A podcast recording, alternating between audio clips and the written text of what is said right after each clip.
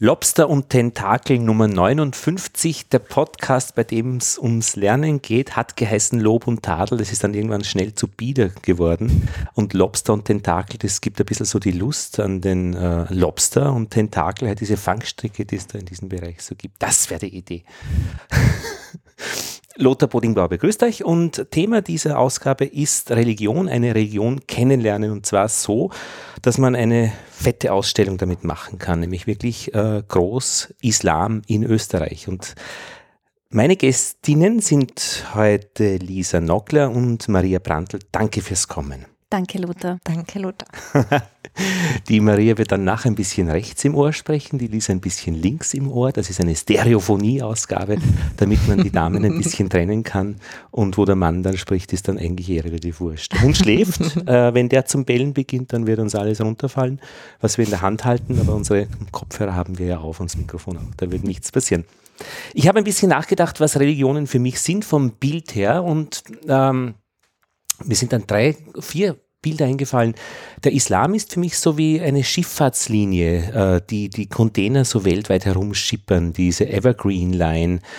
Man, in Österreich hat man wenig damit zu tun, aber manchmal fährt ein Lastwagen vorbei irgendwo am Hafen Wien mit so einem grünen Container. Man weiß, es gibt ein Netzwerk von Schiffen, Piraterie auch, äh, aber wichtig für die Handelsströme und das ist irgendwie äh, immer da, aber nie wirklich im Bewusstsein und manchmal sieht man so einen Container. Das ist der Islam für mich die katholische Religion ist wie eine Hotline.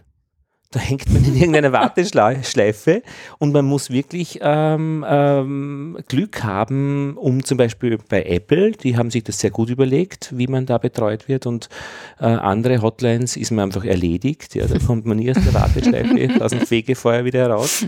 Und irgendwie sind die Regeln nie ganz klar, obwohl eigentlich jeder weiß, wie eine, wie die katholische Religion beziehungsweise wie so eine, eine Hotline funktioniert. Man hat ein Anliegen und es wird einem geholfen. Auf mehr oder weniger krummen Wegen. Die evangelische Religion ist für mich wie ein Spiegel. Ja, mhm. da muss man sich schon auseinandersetzen mit dem, was man sieht im Spiegel. Und äh, der Buddhismus ist für mich so ein Reiskorn, das vor einem liegt. Das kann ich jetzt äh, von verschiedenen Seiten anschauen. Essen. Ja, wenn ich da müsste ich es vorher kochen, aber irgendwie mit einem Reiskorn, das geht ja nicht aus. Also ich, ich habe äh, sieben große Fragezeichen bei diesem Reiskorn, aber es ist für sich ausgenommen schön und wenn man nah genug rangeht, sieht es auch äh, sehr bedeutend aus. Das sind, was habt ihr denn hier für Bilder? Das Judentum fehlt mir jetzt. Ist mir gar nicht erst eingefallen. Hm. Sagt ja auch irgendwas, oder? Ja. Was ist das Judentum für dich, Maria? Für mich? Mm, ja, es ist, also man kann jetzt ins, als Bild, meinst du jetzt? Ja. Ja, als Bild ist etwas sehr Abstraktes, von dem ich eher noch weiter entfernt bin und, oder eher, ja, vielleicht eine Bibliothek, wo es viel abstraktes Wissen gibt, aber es gibt gleichzeitig nur die Lebensrealität dieser Menschen, also vielleicht eine Bibliothek von vielen Bildern, von vielleicht Fotos von Personen noch dabei kein Scherenschnitt oder eine idyllische Winterlandschaft mit naiver Malerei. Na, da gibt es ja ein, ein, äh, ein Holocaust-Denkmal in Wien am Judenplatz, wo mhm. die Bücher dann verkehrt Verkehr stehen. Ja, genau. Also wo genau mit diesem Bild auch gearbeitet wird. Also mhm. Bücher. Okay. Mhm. Lisa, hast du auch ein Bild? Hm. Für mich ist das alles immer so eine ganz vorsichtige Geschichte. Das ähm, hat sicher was auch mit der Biografie zu tun, mit der eigenen, aber es ist eher so etwas, wo ich das Gefühl habe, ich, ich habe, also bei mir ist, hat nicht jede Religion ein, andere, ein anderes Bild, sondern es sind für mich so verschiedene Pakete, die man dann öffnet und die haben unterschiedliche Schleifenfarben, unterschiedliche Größen, sie gehen leichter auf, sie gehen weniger leicht auf und sie haben so ganz seltsame Einteilungen in ihren Schachteln, wo man zum Teil gar nicht dazukommt. Und irgendwo springt ein Kasperl raus. Irgendwo springt ein Kasperl raus oder irgendwo ist dann auch etwas, wo du denkst, das stimmt jetzt nicht, ich krieg's nicht mehr zusammen, wie diese Escher-Bilder, wo man sich denkt, da stimmt jetzt auch irgendwas nicht. da geht ja nur aufwärts oder nur ja, abwärts. Ja, genau. Also das ist für mich so, ähm, aber es ist irrsinnig spannend. Aber Religionen, alle, also praktisch du, äh, alle mal als Schachtel. Also alle, von denen ich glaube, ein bisschen mehr zu wissen. Mhm. ja. Mhm. Und sie haben Sie haben auch eine sehr feine Seite. Also es gibt verschiedene Seiten bei diesen Schachteln. Sehr raue, aber auch eine sehr feine Seite. Und ich mag sie öffnen. Also es ist schon für mich etwas, was total spannend ist, wie ein Geschenk. Die Schachteln stehen ja alle auf einem Schachtelboden und der wird ja selten betrachtet. Genau, ja, genau, stimmt. An das habe ich noch gar nicht gedacht. Man müsste mal umdrehen. Doch, für manche Dinge haben wir die Schachteln auch umgedreht. Ja, ja, ja. äh, Lisa, erzählst du vielleicht, wie bist du denn zu dieser Ausstellung gekommen? Ich wurde von der Schallerburg eingeladen dazu, von den dort zuständigen Personen. Die haben mich eingeladen, mh, ob ich mir vorstellen könnte, eine Ausstellung zum Thema Islam zu machen. Die das ist schon Schallerburg ist ein großes Unternehmen, das Ausstellungen macht in Niederösterreich, in einer Burg. Genau. Und du bist äh, Ausstellungsmacherin, Kuratorin und Kulturmanagerin. Genau. Und die hatten, mm, also das, das war zu einer Zeit, wo, wo wir von Flüchtlingsströmen noch nichts mitbekommen haben. Also natürlich müsste man mitbekommen haben, aber es war noch weit vor dem Jahr 2015.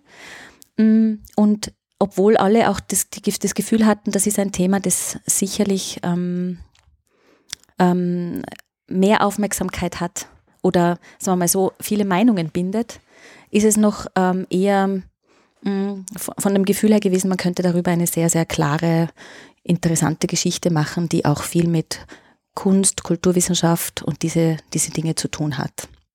Und das interessiert mich grundsätzlich sehr. Also das ist einfach das, worüber ich gerne Ausstellungen mache. Ähm, und habe zugesagt, ja genau. Das war schon vor. 2014, Mhm. 2013 vielleicht schon zu Beginn, ja genau. Das heißt auch so übliche Laufzeiten, Vorbereitungszeiten. Die Ausstellung startet dann 2017, Genau. äh, sind so zwei. Zwei, zweieinhalb Jahre. Zweieinhalb Jahre. Ja, ganz genau. Mhm. Und dann fängt man an. Dann fängt man an, üblicherweise liest man sich ein oder fängt auch an zu überlegen, ähm, was könnten denn die mh, spannenden Fragen sein, die dahinter stehen. Und mir ist es immer einfach ganz wichtig, die, den Bezug zur Gegenwart zu kriegen. Und zwar nicht nur, weil ich glaube, dass das äh, wichtig ist, immer bis zur Gegenwart heraufzugehen, sondern weil ich glaube, dass man nur über die Besucher denken. Also man, man muss äh, vom, vom, von den Besuchern ein Bild haben, ähm, wie ich die intrinsisch treffen kann, dass sie sich motivieren, diese Ausstellung zu besuchen. Busse voller Goldhaubenfrauen. Zum Beispiel. Die Feuerwehr aus, ich weiß nicht woher, macht einen Ausflug und so weiter. Also, dass man sich einfach Schulklassen. Schulklassen, klar. Und das ist bei der Schallerburg sehr spannend, weil da kommen dann ganz viele, genau, Landeshauptmann, Landesfrauen, Hauptfrauen, genau, mittlerweile. Ähm, und das Publikum ist ein sehr heterogenes, auch sprachlich heterogen. Und deswegen ähm, beginnt man üblicherweise sich einfach damit auseinanderzusetzen, was denn die, die Themen sind, ähm, warum ich mich heute mit dem, mit dem Thema auseinandersetzen muss oder sollte. Ja, was sind sie denn, die Themen? Naja, das ist jetzt eine gute Frage, weil soll ich wieder aufhören reden? Na, na, man kann da reden, so, so was, was, was die Sache hergibt. Wirklich. Weil, was sind denn, was sind die Themen? Also interessanterweise, die Themen hatte ich sehr schnell. Ja? Und was sind das für Themen? Die Themen haben folgende Titel, die heißen besprochen, bewohnt, beseelt, begrenzt, bekleidet, bedroht, berufen und beliebt. Die Themen haben immer was mit unserem realen Leben zu tun, mit all den Nachrichten, die uns umgeben, mit unseren Nachbarn, die wir haben, äh, mit unserem Leben, das wir führen. Und wir versuchen immer daran anschließend historische Beispiele auch zu geben, warum wir jetzt glauben, dass wir in der Situation sind, wo die Knackpunkte waren, wo die Konfliktfelder sind, wo auch die Auflösungstendenzen waren, also wo es verschiedene ähm, Möglichkeiten gibt, auch mit verschiedenen ähm, Glaubensinhalten, Lebenssystemen, Kultursystemen umzugehen. Mhm. ist jetzt zu wenig, Lothar. Nein, das ist nicht so wenig. Ähm, Das ist jetzt nur das Große. Man kann es natürlich in Beispielen nein, nein. erzählen.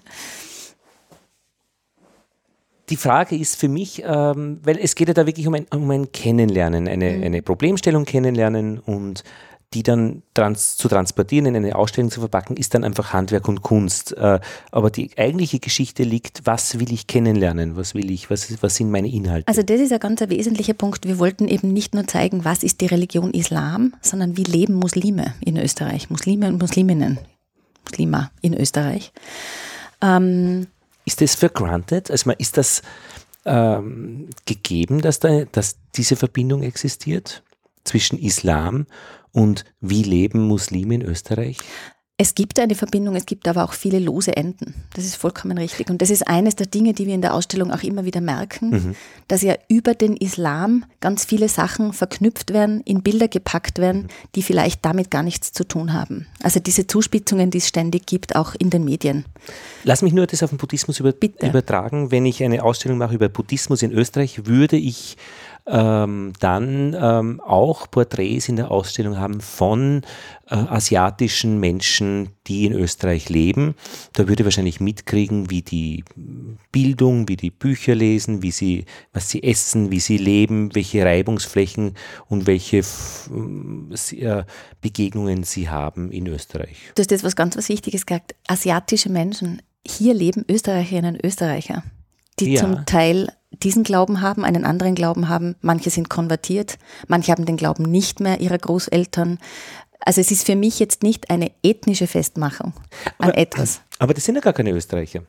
Natürlich sind es Österreicher. Ich meine, am, am Papier, aber, aber in der, in der, in der, in der, im Bewusstsein sind es äh, äh, ja, eben Muslime, die da irgendwann einmal zugewandert sind und sicher nicht die gleichen Rechte haben. Was man ja auch sieht, du spitzt äh, in, zu, ja, ja in, in, den Minderheitensprachen, äh, fünf Generationen muss man mhm. da sein mit seiner Minderheit, dann wird seine Sprache geschützt. Mhm. Die türkische Sprache hat nicht die gleichen Rechte mhm. wie äh, Kroatisch oder, ja. oder Ungarisch. Und wenn ich dann die Kinder sehe, denke ich mir, wo ist da der große Unterschied? Völlig Aber, recht. sagt der Verfassungsrechtler Heinz Mayer, äh, der österreichische Staat aufgrund seiner Grundgesetzgebung äh, gibt eben Menschen erst dann dieses, diese Sprachenrechte, wenn sie eben, ähm, eben fünf Generationen oder so. Was natürlich fatal ist, weil damit gibt es äh, zwar mittlerweile ja, ist allgemein anerkannt, dass es gut ist, wenn man mehrere Sprachen spricht, aber es mhm. gibt eben die besseren und die nicht so guten Sprachen, auch allein aufgrund dieser Anerkennung, vollkommen richtig, ja. Du, du erwähnst einen Hotspot, den wir in der Ausstellung haben. Wir haben viele solche Hotspots. In welcher der sieben sieben, äh, äh, ähm, acht. Der acht, der acht Themen, der genau. acht Themen finde ich diesen Hotspot. ähm, die Sprache ist bei Besprochen ein Thema, ah, ja, ein großes Thema, ja, genau. Das ist uns sehr wichtig. Bekleidet ist ein anderes Hotspot-Thema. Können wir vielleicht bei diesen Besprochen bleiben? Mhm, sehr gerne. Ähm, Maria, du bist engagiert worden, um mhm. diese Themen auch mit Inhalten zu erfüllen und du arbeitest hart und heftig daran, das, genau das zu tun. Wie ist es bei Besprochen ganz konkret? Was ist da, was, was geht da ab? besprochen gibt, also in der Ausstellung werden drei Räume dem, dem Thema besprochen gewidmet ähm, und es gibt einmal einen Eingangssituation, wo man quasi einfach einmal mit unterschiedlichen Sprachen konfrontiert wird, die einem auch mit ähm, in diesen Sprachen auch mit Fragen konfrontieren. Und ähm, das soll einmal so ein Einstieg sein, um auch diese Mehrsprachigkeit der Ausstellung, die uns sehr, sehr wichtig war mhm. und die, was wir auch in den Texten, die dann in der Ausstellung zu lesen sein werden, auch mitgetragen haben. Die Ausstellung wird zu einem Teil in vier Sprachen ähm, übersetzt. Lass mich raten, Englisch, Deutsch, mhm. Arabisch, ja. Türkisch? Genau, Arabisch, Türkisch, ähm, Arabisch, also als quasi Verbeugung vor der arabischen Sprache, die so wichtig ist für die Religion des Islam mhm. und Türkisch, weil die größte muslimische Minderheit in Österreich ähm, oder die meisten Muslime in mhm. Österreich, so muss man sagen, ähm, ähm, türkischen, türkischen Hintergrund haben sozusagen oder auch die türkische Sprache ähm, zumindest mitgenommen oder als Zweitsprache oder Muttersprache. Aber was hast du da gemacht mit der Sprache dann? Also wie, dass sie jetzt praktisch, dass die Informationen übersetzt werden, das ist jetzt immer ein Aspekt davon. Genau, also wie wir an das Thema besprochen herangegangen mhm. sind. Genau, also das gibt einerseits, ähm, haben wir uns einmal, äh, dadurch, dass der Islam eine Buchreligion ist, und die, in dem Buch wird natürlich in einer Sprache geschrieben. Das Arabisch, das was wir auch in der Übersetzung drinnen haben, ist deswegen so wichtig, weil der Koran als, als auf der, in der arabischen Sprache offenbart worden ist. Mhm. Das heißt, den Menschen wurde er von Gott, also Gottes Wort wurde in Arabisch ähm, offenbart und deshalb ist das auch sehr wichtig für die arabische Sprache eigentlich, weil ähm, das Arabisch diese Zeit aus der Zeit Mohammeds eigentlich nicht viel sich verändern konnte aus, aus diesem Grund, weil es so an dieses Buch gebunden ist, an dem Koran, nämlich dem heiligen Buch der Muslime. Mhm. Und von, das war so ein bisschen ein Ausgangspunkt. Also einerseits haben wir die Perspektive gehabt mit dieser Vielsprachigkeit, der, der, also diese Lebensrealität der Muslime, die in Österreich jetzt leben und auch viel oftmals mehrsprachig sind. Und andererseits war, ähm, ist Arabisch im Zentrum gewesen, ausgehend von diesem Buch, dem Koran. Und was es bedeutet auch dann für Menschen, die des Arabischen nicht mächtig sind oder nicht genügend mächtig sind, um so ein wirklich komplexes Buch wie oder eine komplexe Schrift wie den Koran zu lesen und zu verstehen, ähm, was man dann macht damit, wenn man es jetzt übersetzen möchte und warum das auch so eine große Diskussion ist. Auch in den Medien ja auch immer, immer wieder wiedergespiegelt wird. Mhm. Also es geht in dem Thema besprochen auch sehr um die Kunst des Übersetzens. Mhm. Eben nicht nur die Kunst des Übersetzens von einer Sprache zur anderen, sondern dass man ja immer eine ganze Kultur, einen ganzen Sprachraum damit übersetzt. Viele, viele ähm, Koloritmaßnahmen sozusagen auch, die mhm. dazugehören, übersetzen sollte mhm. oder müsste. Und wir spielen auch in der gesamten Ausstellung mit diesem Übersetzungsthema ein bisschen. Also es durchzieht die ganze Ausstellung Möbel, die eben zum Beispiel solche Aufschriften haben, Divan, Fragezeichen, Sofa, Fragezeichen, Couch, Fragezeichen. Hm, was ist das jetzt? Genau. Mhm. Also ein Divan ist kein Sofa, würde ich sagen. Und das ist so etwas, wo, wo man einfach merkt, an diesem Übersetzungsproblem entzündet sich ganz, ganz viel. Erstens mal um die Frage, darf man etwas übersetzen? Das ist beim Koran eine andere Geschichte als bei der Bibel. Mhm. Ähm, das Übersetzen des Korans geht eigentlich nicht. Das ist immer nur die ungefähre Bedeutung dessen, was da drinnen steht, dann in einer anderen Sprache abgebildet. Ähm, aber auch mm, dann trotzdem die verschiedenen Auslegungen, die es braucht, weil der Islam ja mittlerweile eine Weltreligion ist, mit unterschiedlichsten Kulturen und unterschiedlichsten Sprachen vertraut ist, wie man dort dann mit der Schrift umgeht. Mhm. Das ist die, die Geschichte, die hinter besprochen steht. Und ja auch interessant, die diese Wünsche zurück zur Schrift zu gehen, gibt es ja auch genau. im Christlichen und gibt es auch äh, christliche Gruppierungen, die das machen und die dann sehr schnell auch sehr sehr den, der, die Religion über den Staat stellen und das sind durchaus eben Calvin und solche äh, Reformation genau. äh, und äh, Reformation dagegen hat man ja nichts, aber dass das auch eben äh, ganz schön wild hergehen kann, habe ich erst vor kurzem erfahren.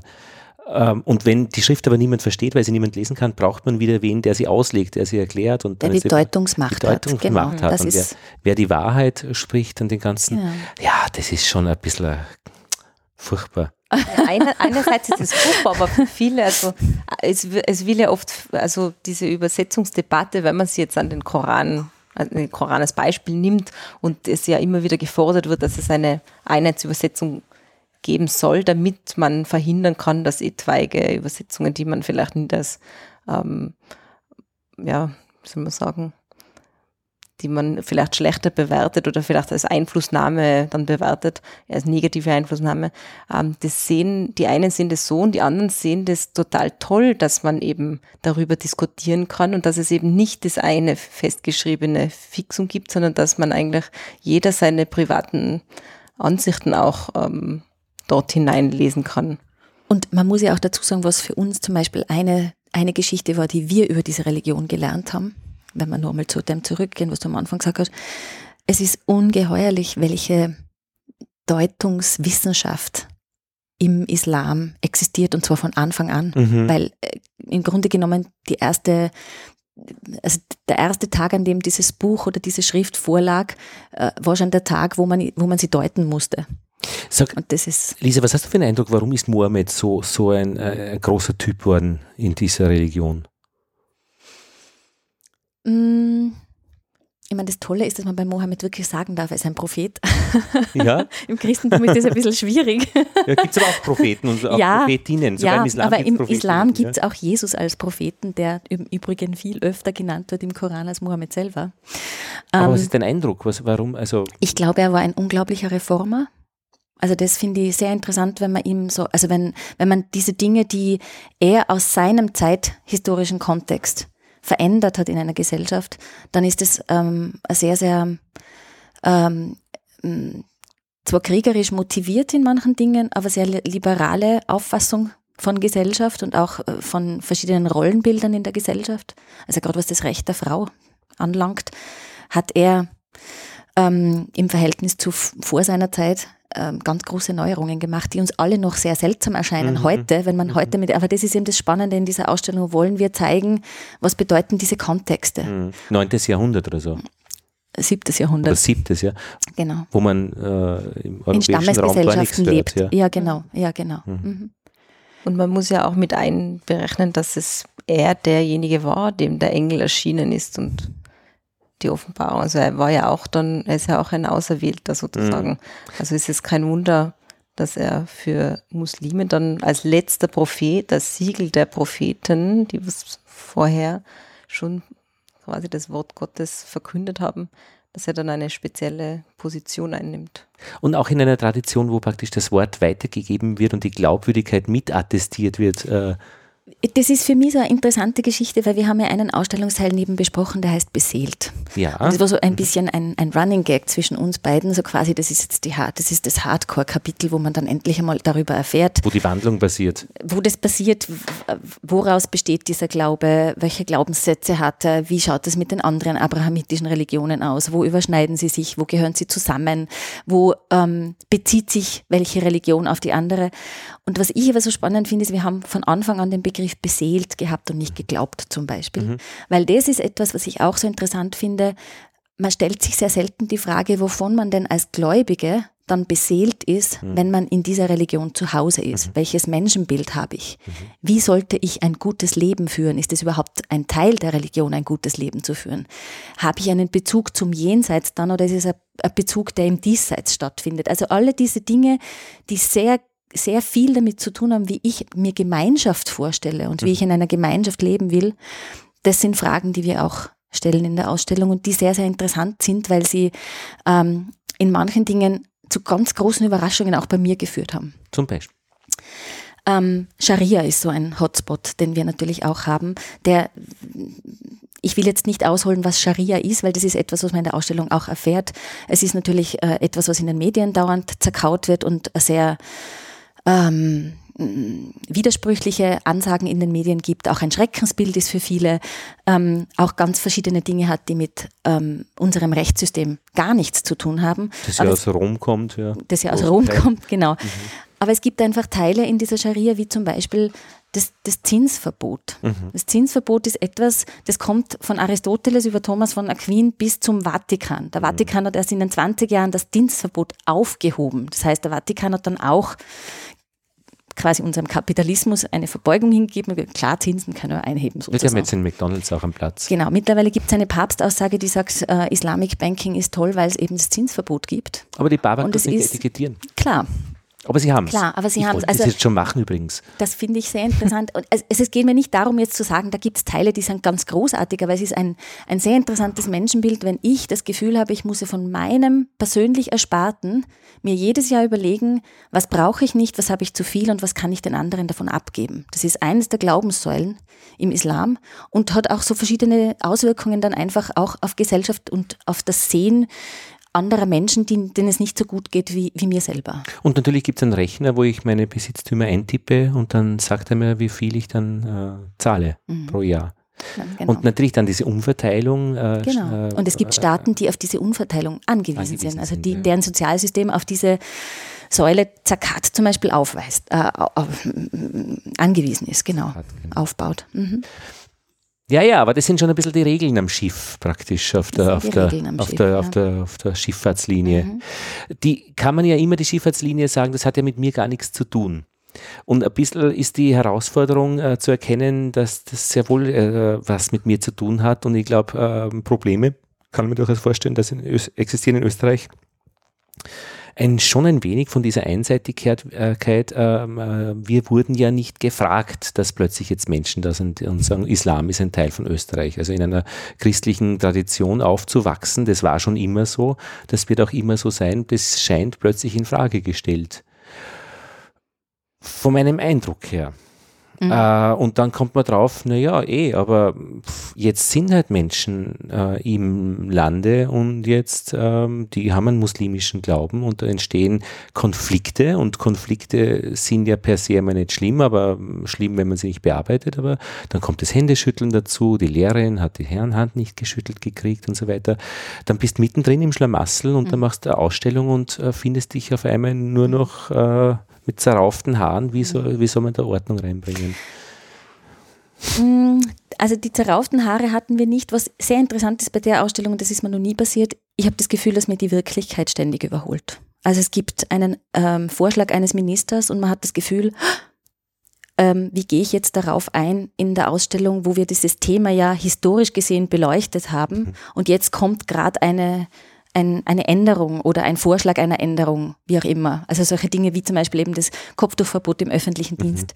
Das sind so Dinge, wo wir einfach auch ähm, versucht haben, eine Plattform zu schaffen in der Ausstellung, um das auch immer wieder zu reflektieren. Wo kommt das vor, in, welcher, in welchem Teil? Im ja. Thema bekleidet vor allem mhm. und auch im Thema Berufen, wo es um die Berufsszenarien in Österreich geht geht. Mhm. Da versuchen wir über das zu, zu sprechen, genau. Aber gerade weil du zuerst gesagt hast, ähm, der Islam gehört nicht.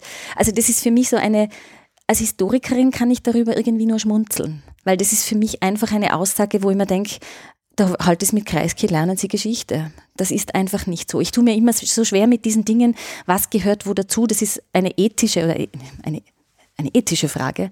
Aber in dem Fall gibt es einfach auch Hand, also es gibt einfach handfeste Tatsachen, sage ich jetzt einmal, die, die in Österreich einfach ein bisschen anders gehandhabt werden. Und ich würde wahnsinnig gern haben, dass man ein bisschen unaufgeregter drauf schaut, wie das in den letzten 100 Jahren praktiziert wurde. Und mhm. auch in der Habsburger Monarchie praktiziert wurde. Oder auch beim Bundesheer, wo ja. einfach dann an Feiertagen äh, ja. die einen Dienst haben. Und, und wenn ich sage, wenn meine christliche Leitkultur, wie immer das dann ausschaut, und ob das, genau, dann kann ich aber auch sagen, wir haben eine hundertjährige Tradition von Glaubensfreiheit und Glaubensgesetzgebungen für andere, für andere, für Andersgläubige. Auch das hat eine ganz lange Tradition. Also das ist für mich was gehört zur Leitkultur dazu und was nicht. Ich tue mich da immer ein bisschen schwer, wenn da diese dogmatischen Sätze daherkommen, so, wir halten es so und wir halten es so und wir halten es so, weil ich denke, ja, ähm, allein schon zwischen Burgenland und Vorarlberg gibt es da unterschiedliche Auffassungen. Ich tue mich da schwer. Aber als Ausstellungsmacherin bist du immer auf der sicheren Seite. Dir kann ja nichts passieren. Das glaube ich hm. nicht. naja, ich meine, äh, wo, wo soll es Probleme geben? Ähm, naja. Ich denke mal, was bei vielen die Befürchtung immer ist, und das merken wir jetzt auch, wenn wir mit unseren ähm, Kulturvermittlern sprechen, dann wird auch immer wieder gesagt, dass ähm, das Isla der Islam ist einfach ein Thema, wo sich jeder zum Spezialisten auserkoren hat. Und jeder glaubt, dass er am besten weiß, was der Islam ist, auch wenn er vielleicht ähm, keinen, keinen nicht-muslimischen Glaubens ist und sich auch nicht wirklich befasst mit, den, mit, dem, mhm. mit der Religion, aber halt viel vielleicht Zeitung gelesen hat und deshalb qualitativ hochwertige oder weniger hochwertige auf jeden Fall. Ähm, Jeder ist Bildungsexperte, weil er einmal in die Schule gegangen ist. Genau.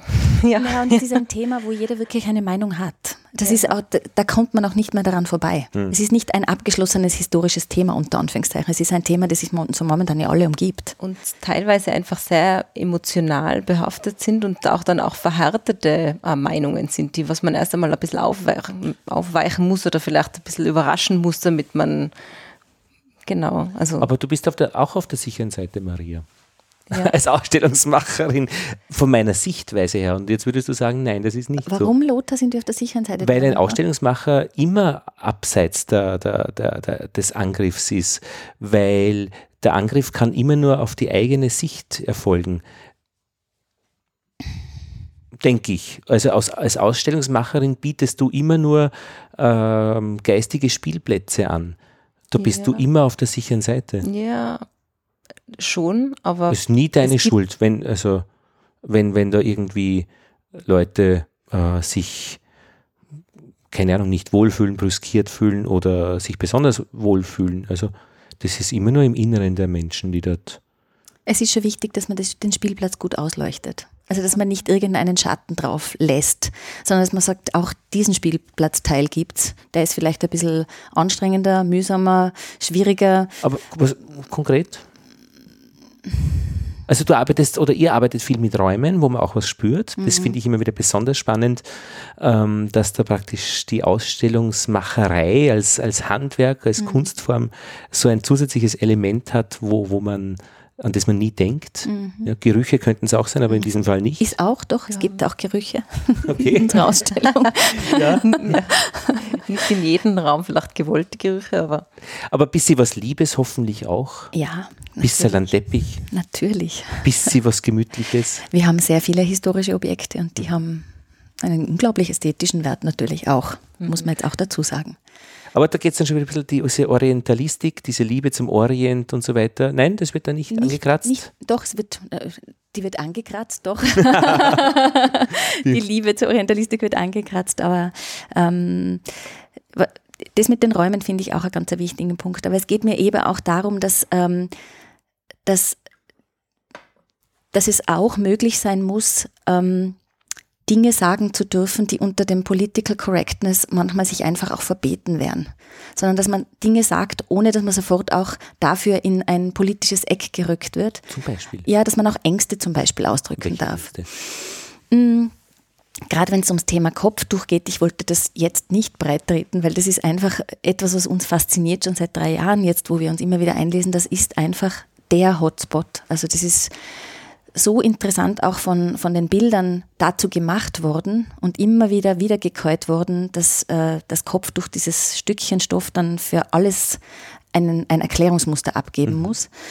Ähm, aber auch da gibt es für mich einfach ähm, Randthemen, von denen ich aber glaube, dass sie oft als, als Ängste im Mittelpunkt stehen, um Diskussionen zu führen oder nicht zu führen. Zum Beispiel Randthemen wie, wie lange gibt es denn die sogenannte Emanzipation schon in Österreich? Wie lange durfte die Frau bei uns in Österreich nicht aus freiem Willen ein Konto eröffnen? Musste den Mann fragen, einen Beruf zu wählen? Musste zum Beispiel den Mann unterschreiben lassen, wenn sie sich unterbinden wollte, was umgekehrt nie der Fall war.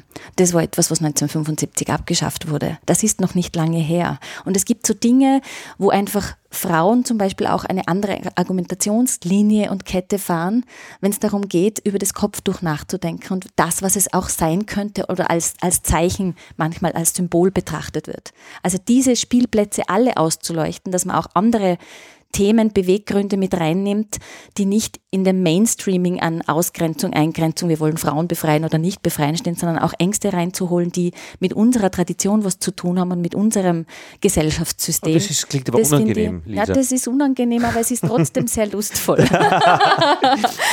Na, da möchte ich gleich wieder den Blick ein bisschen wegzuwenden. Es gibt ja äh, muslimische Feministinnen, äh, die, die das Kopftuch sehr verteidigen, Mhm. was ja für uns einfach äh, das Symbol der Unterdrückung der Frau ist. Es Wie- ist für mich nicht, aber ja. Und ich meine, was man daran lernen kann, ist, dass man vielleicht eben also manche Fragen nicht stellen kann. Ähm, Ja, und das ist schon schmerzvoll zu, zu erfahren, Ja. wenn man nicht fragen kann, du ist es nicht heiß im Sommer Mhm. unter diesem schwarzen Tuch? Sie könnten mir auch fragen, ähm, ob es nicht, äh, Du nicht ständig einen Sonnenbrand kriegst. am Hintern beim nicht- FKK baden. Genau. Ich würde sie, also, also, puh, also, aber praktisch darüber nicht zu reden oder nicht, äh, nicht reden zu können, mh, weil, weil einfach die, die, die, die das ist schon heftig. Also, ähm, Ich oder ist es äh, der militante Feminismus überhaupt nicht lustig? So Nein, und so ich nicht. finde grundsätzlich, dass es nicht, ich würde es nie kategorieren heftig oder nicht heftig. Es ist genauso auch jetzt eine Frage- und Gesprächskultur des, ähm, äh, wie soll man sagen, es gibt, es gibt auch jetzt Begrenzungen, was man fragen darf oder was, in, was in, im, im, im Sinne des Gegenübers befragt werden soll und was nicht. Wir sind jetzt nicht frei und total weißes Blatt Papier und jetzt dürfen wir alles. Es ist auch jetzt sehr, sehr genau gesellschaftlich konnotiert, was aufs Tapet gebracht werden darf und was auch nicht. Und vor allem, manche Fragen haben einfach schon so eine äh, anstrengende Historie, dass das beim Gegenüber garantiert falsch ankommt, egal ob du es aus weißem Blatt Papier Gedanken stellst oder auch nicht. Also das ist für mich auch so ein, ein, ein, ein spannendes Kriterium, dass du einfach so gefangen bist auch in dem, was bisher schon alles geschah. Und das wollen wir auch in der Ausstellung erzählen. Was geschah denn bisher alles schon, damit wir jetzt an dem Punkt sind, wo wir sind?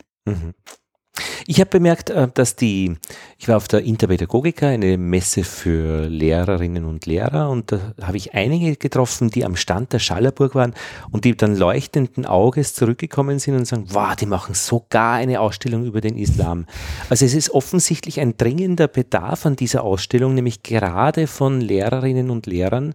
Und da frage ich mich, äh, warum die diese Ausstellung brauchen.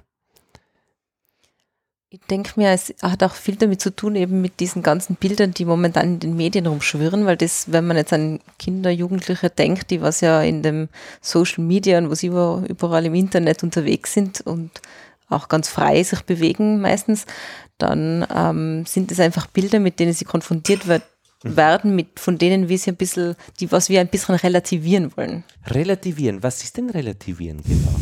Das ist ein Wort, wo der Lothar wieder dieses Schimmern in den Augen hat.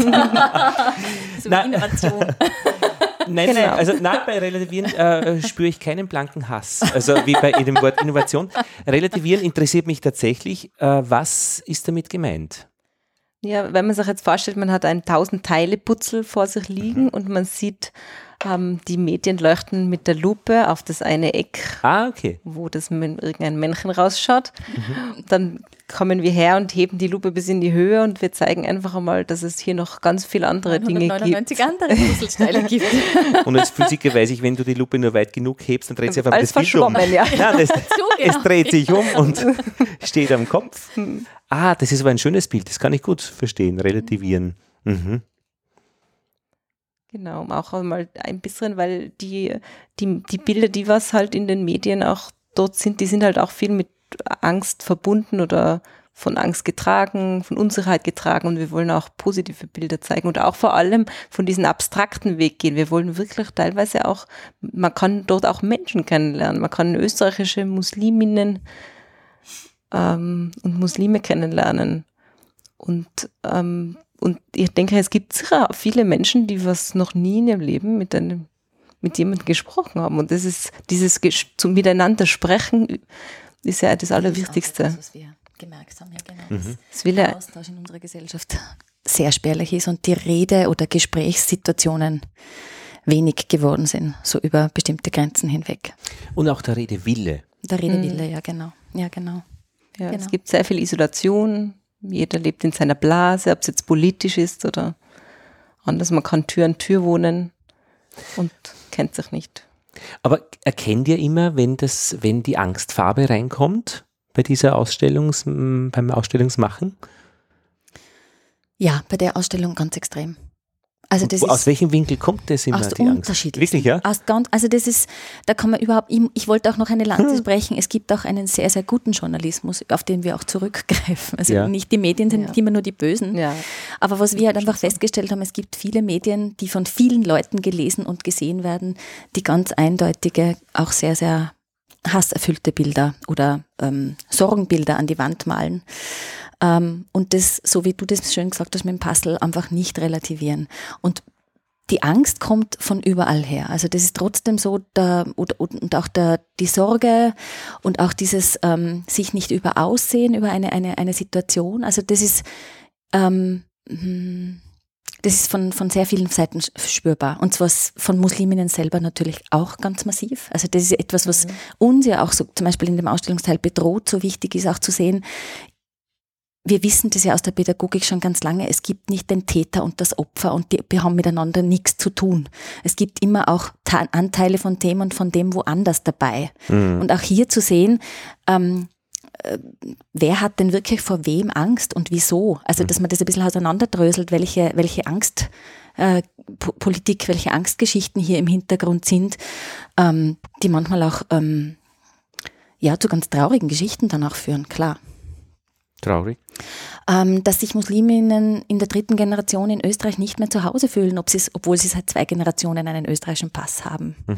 Weil sie einfach nicht das Gefühl haben, hier willkommen zu sein, ein Teil der Gesellschaft geworden zu sein oder sonst irgendwie dazugehören. Also die, es geht sehr um auch um diese Identitätsbildungen.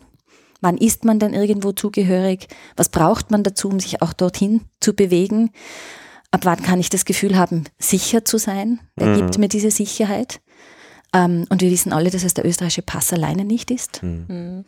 aus unterschiedlichen Gründen. Also diese Geschichten spüren wir sehr von ganz unterschiedlicher Seite. Aber das gibt es auch in Vorarlberg. Ich habe mit einem Imkerverbandspräsident gesprochen, der ist vom Nachbardorf ins Dorf gezogen und ist heute noch ein Fremder, wie ja, er sagt. Das ist in Tirol auch so.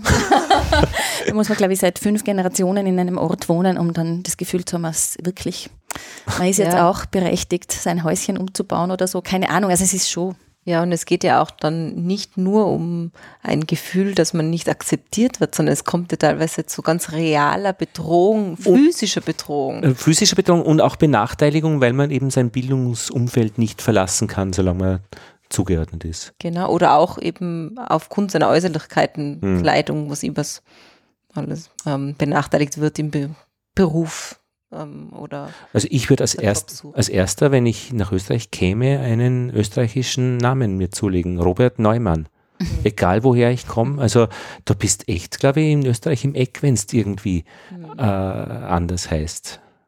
Zum Beispiel. Und es ist natürlich, was ganz spannend ist, dann passiert nämlich was ganz Interessantes, nämlich, dass man, wenn man sich nicht zugehört fühlt, sich auch ähm, tatsächlich andere Gruppen sucht mhm. und dass man dann mhm. ganz, ähm, also diese Isolierung ja selber dann auch betreiben anfängt. Mhm. Die Isolierung, die von, von wo kommt und ich möchte jetzt gar nicht sagen Henne oder Ei. Es gibt auch Menschen, die von sich aus lieber unter sich sind. Also es gibt alles. Es gibt so, wie es, wie es überall auf der Welt alles gibt, gibt es auch hier alles. Aber es gibt eine Wechselwirkung zwischen diesen Gruppen und das ist sehr, sehr interessant. Und vor allem denke ich mir, vieles ist einfach auch eine äh, soziologisch oder, oder ja, psychologisch erklärbar, was da dann eigentlich auch ab, abgeht.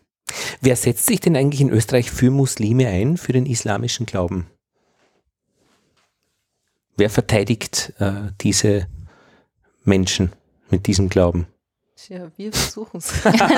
Maria, nein. Es gibt natürlich offizielle Vertreter, logischerweise. Ja.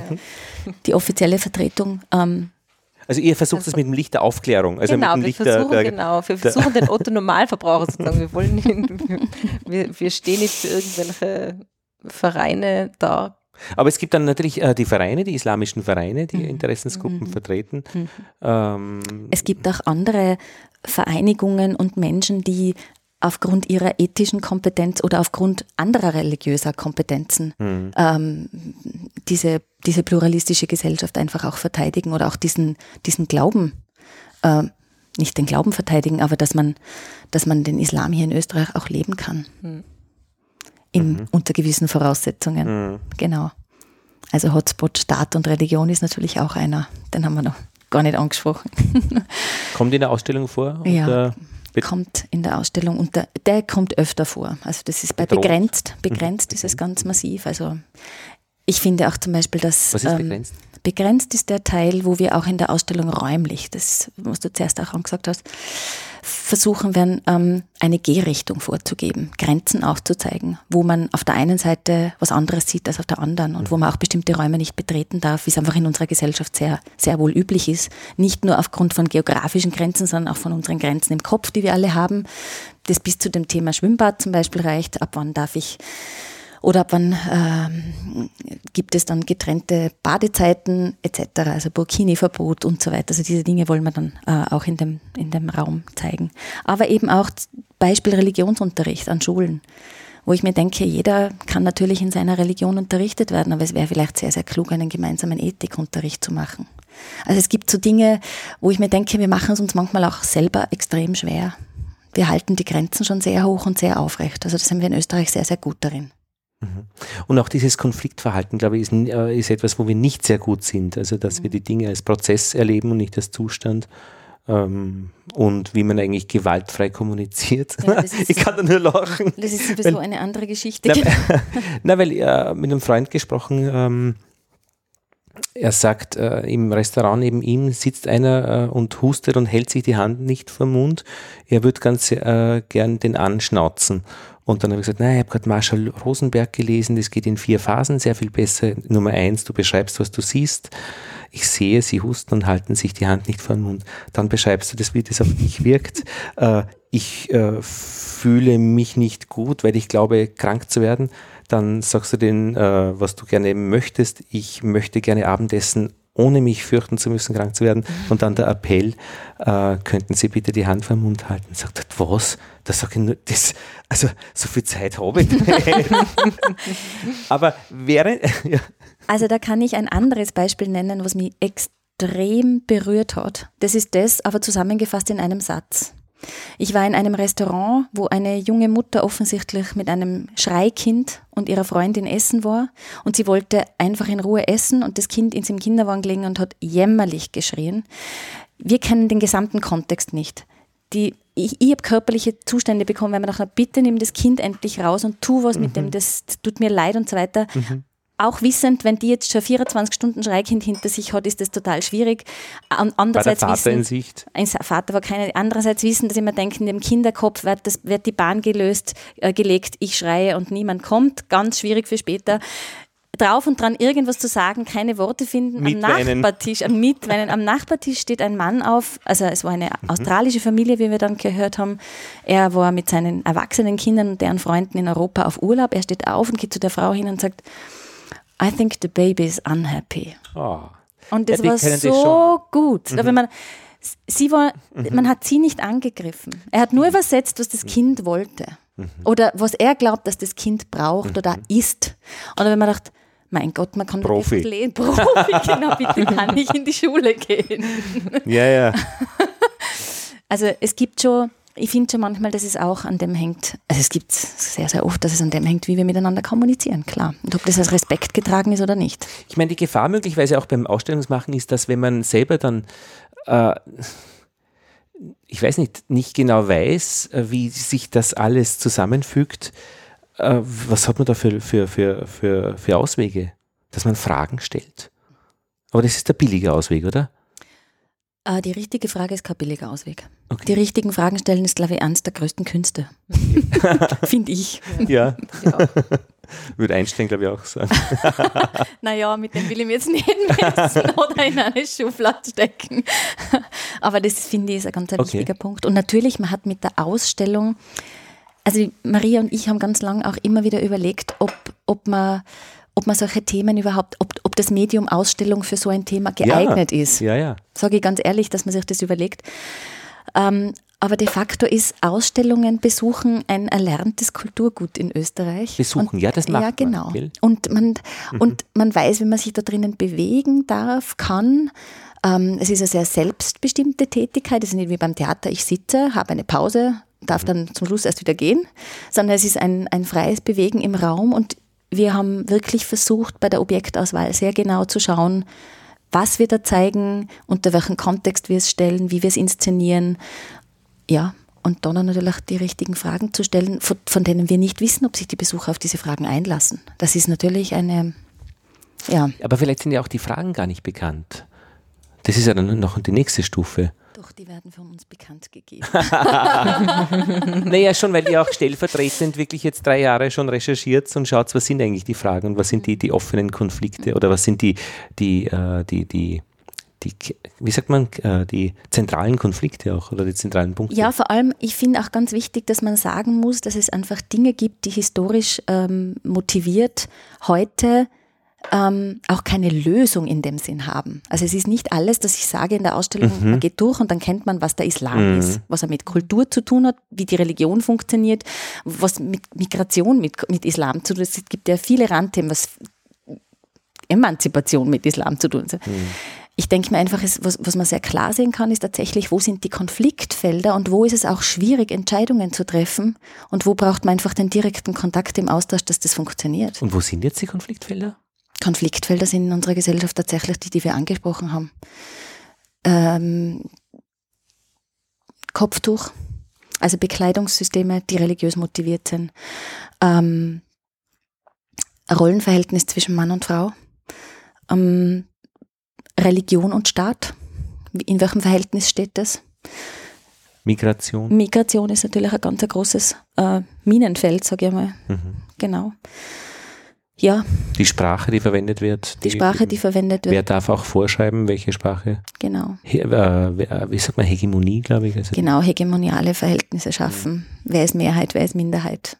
Und ihr arbeitet auch mit äh, Kulturvermittlern, das heißt, das mhm. sind Menschen, die ausgebildet sind, auch in Vorträgen, mhm. ähm, mit den Besuchern zu arbeiten, wenn sie das möchten oder Ganz genau, ja. buchen. Mhm. Das finde ich immer super. Da war ich mal bei, im Kunsthistorischen Museum und die Frau hat so viel erzählt, was, was ich, oder mit uns gearbeitet, was ich nie vermutet hätte. Der Fluch der Zentralperspektive und so weiter, dass man sich erst wieder lösen musste. Mhm. Na, hätte das nicht irgendwie von einer Vermittlerin mhm. gehört, wäre, hätte es nie funktioniert. Mhm. Mhm. Ja, ich meine, das ist irgendwie, wie das ähm, also die, die Kulturvermittlung hat ja eine lange interessante Geschichte in Museen hinter sich oder auch noch vor sich. Ähm, zeitenweise hat man erklärt, die Ausstellung muss so super sein, dass es ohne Vermittlung braucht, das muss sich selber vermitteln und so weiter und so fort. Also es ist sehr, sehr, es ist ein großer Unterschied zu überlegen, was können die Besucherinnen und Besucher selbst rezipieren und wo ist die Vermittlung noch dazu da, bestimmte Dinge ganz anders zu vermitteln.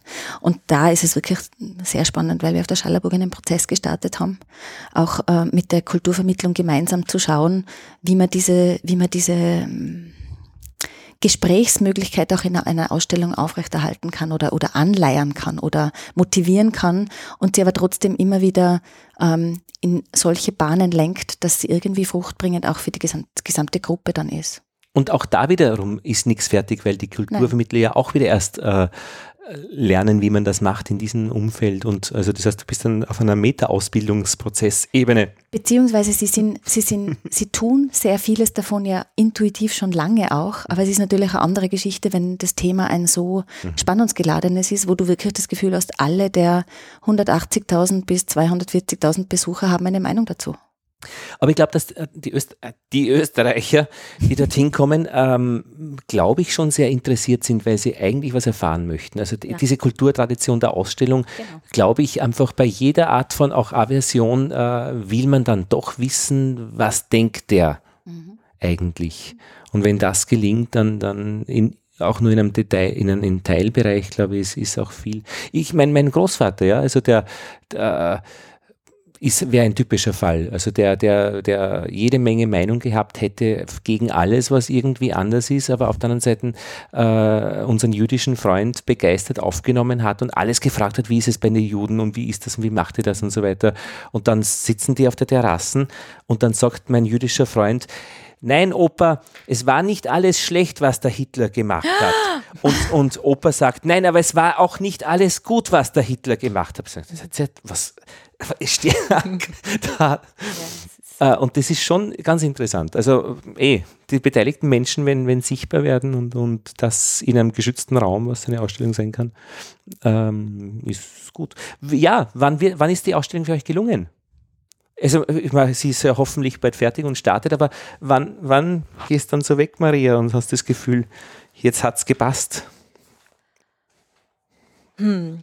Ähm, ich glaube, es wird, es wird spa sehr spannend werden, finde ich, die Reaktionen auf die Ausstellung. Also ich bin am meisten gespannt auf die Personen, die, was sie halt unmittelbar kennen, Freunde, Familie, was die, die was auch schon viel vielleicht von Erzählungen gehört haben und jetzt schon sehr erwartungsvoll mhm. auf die Eröffnung harren. Personen, denen du vertraust, da bist du gespannt, was ja, die dazu sagen. Ich bin natürlich auch gespannt auf die. Gehst selber hin?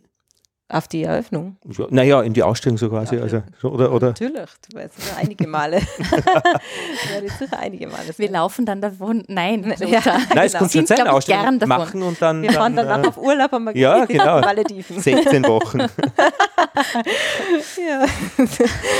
Aber das heißt, äh, äh, Nein, das ist eigentlich das, äh, das ist eigentlich so eins von den tollsten Dingen, auf die ich mich schon so freue, weil es ist ja irgendwie etwas, das, was man so heranzüchtet, wie so eine Blume, die, mhm. die ist nur so klein und dann gießt man sie jeden Tag und, und versucht sie mit dem besten Humus zu versorgen und bindet vielleicht auch noch die besten Gärtner ein, die was dann noch unterstützen und gute mhm. Tipps geben und so weiter.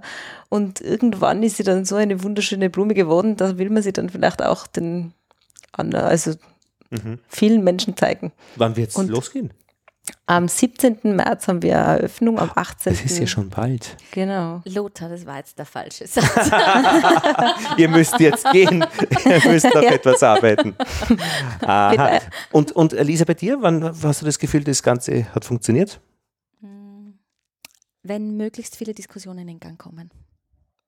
Ich kann sie nicht nachvollziehen, ich kann sie auch nicht ähm, leider, ich kann sie nicht alle hören, ich kann sie auch nicht alle evaluieren, aber wenn die Leute rausgehen und reden, drüber reden, mit anderen reden, vielleicht ihren Nachbarn auch kennenlernen wollen oder auch ein paar Begegnungen gehabt haben in der Ausstellung oder auch das Gefühl hatten, da gab es jetzt etwas, was ich nicht gewusst habe, was meinen Blick vielleicht ein bisschen ähm, schärft, verändert, wie auch immer. Auch öffnet die Öffnet. Perspektive.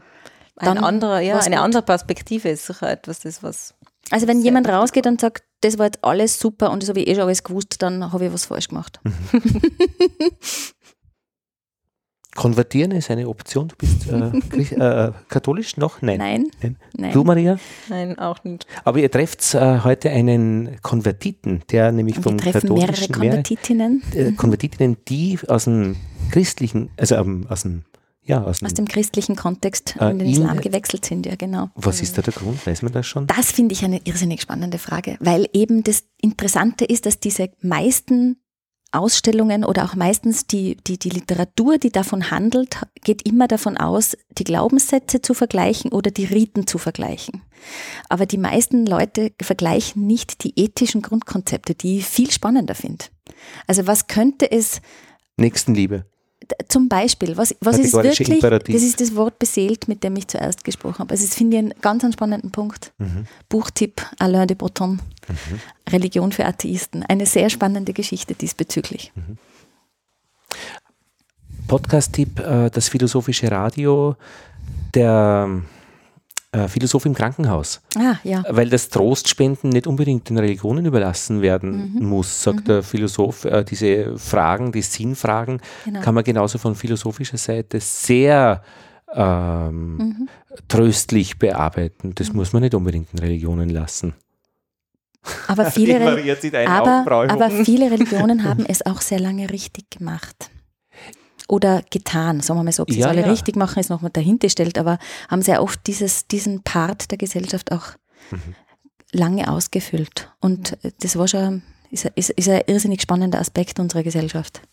Man sollte, man, man sollte ja die Religion auch nicht nur reduzieren auf den Trost, das Trostspenden, also als ob Religion nur dafür da wäre. Das um- Jammertal Erde irgendwie besser zu machen. Genau. Nein, es ist auch für Leute, die an, an Halal-Essen äh, ähm, äh, ihr, ihr Geschäftsmodell haben.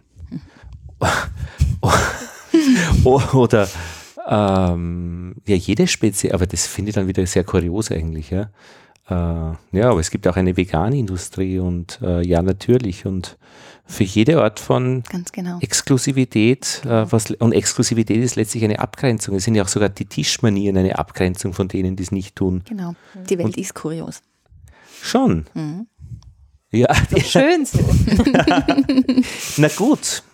Haben wir in dieser Runde über die Religion, die ihr kennengelernt habt, etwas Maßgebliches vergessen, was wir, Wir haben ganz viel vergessen, Lothar. Man muss in die Ausstellung gehen und ein paar Mal gehen wahrscheinlich. Genau, vielleicht Sie ist riesig. Was, Ja, das sind viele Quadratmeter, die zu bespielen sind. Ja, genau. Also es ist ganz vieles, was jetzt überhaupt nicht angesprochen wurde, aber wo ich mir denke, es ist auch toll, mal etwas offen zu lassen. Mhm.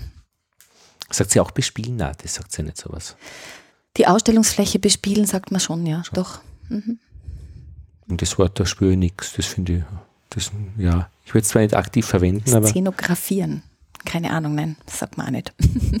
vielleicht sollte man nur was zu dem Titel sagen, weil Islam, das wirkt schon so was, das klingt wie ein Blockbuster aus Hollywood. es heißt äh, Islam.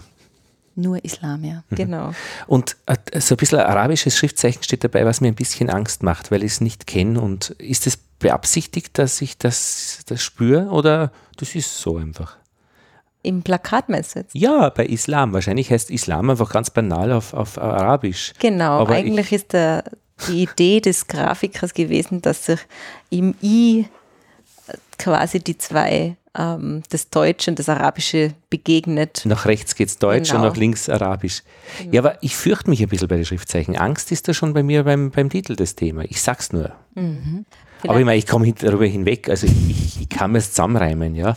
Aber, aber die is- is- islamischen und dann ist dann nicht mehr viel hinter zu diesen wild-islamischen Buchstaben, diese Kalligrafie und dann ist es gar nicht mehr weit zum IS und so weiter und dann hat man doch jetzt am Matzleinsdorfer Platz jemanden. Jesus. Ups. Ja, ja, genau. Also du hast sofort das du volle sofort Schlamassel. das volle drinnen und- Schlamassel und vor allem auch wirklich diese hartnäckigen Bilder, die in unseren Breitengarten im Moment einfach vorherrschen. Ja, und wiederum aber jetzt bei uns zum Beispiel von Gratisblättern, ich sage nicht Zeitungen gemacht, die ein Geschäftsmodell haben, äh, Aufmerksamkeit abzuziehen, damit Werbung verkauft wird. Und das, ich glaube, das ist wirklich sehr böse. Ja. Und Sogar, sogar in, in Situationen, wo man im Grunde genommen sogar Sicherheit gefährdet. Für, Ja, ja. für alles, ja. Also das, ja, hausgemacht. äh, wird gelacht auch zwischendurch oder wenig? Also ich meine, ihr zwei werdet schon lachen, aber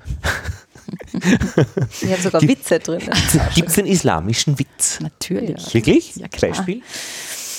Oh, ich bin keine gute Witze erzählen. Aber ist mir das ein bekannt? ja, ja, mir sind schon Witze bekannt. Na, Also ich erzähl einen. Muss man nicht gut erzählen, aber Okay, ich versuch's. Also, zwei Freunde sitzen zusammen beim Kaffee. Da sagt der eine, ah, Muhammad, du solltest dir du solltest, wie ich, solltest du auch dir mindestens eine zweite Frau nehmen. Das ist so toll, die Polygamie, das ist wunderbar, das solltest du ausprobieren. Und er, obwohl der Muhammad nur sehr widerstrebend ist mit seiner eigenen, mit seiner einen Frau eigentlich total glücklich ist, ähm, nimmt er den Tipp sozusagen an oder die, den Rat und nimmt sich eine zweite Frau. Ähm, am ersten Abend geht er dann zur zweiten Frau in, ins Schlafgemahl und ins Schlafgemach so. Und ähm, die schickt ihn aber sofort wieder raus und sagt, du, ich bin ja nur deine neue, du willst ja eh nur bei deiner, bei deiner, also deine wirklich großen Liebe bleiben. Du hast mich nur als zweite Frau genommen, weil ich vielleicht ein bisschen jünger bin, aber bleib, geh raus und geh zu deiner ersten Frau. Ich werde sowieso immer das zweite Rad, also das dritte Rad am Wagen sein.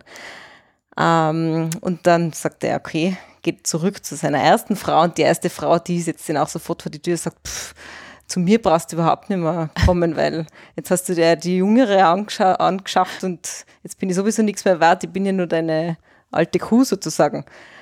Puh, der Muhammad weiß gar nicht, was er tun soll und denkt sich, jetzt sitzt weder hier noch dort kann er schlafen, jetzt geht er in die Moschee und denkt sich, dann schlafe ich halt in der Moschee.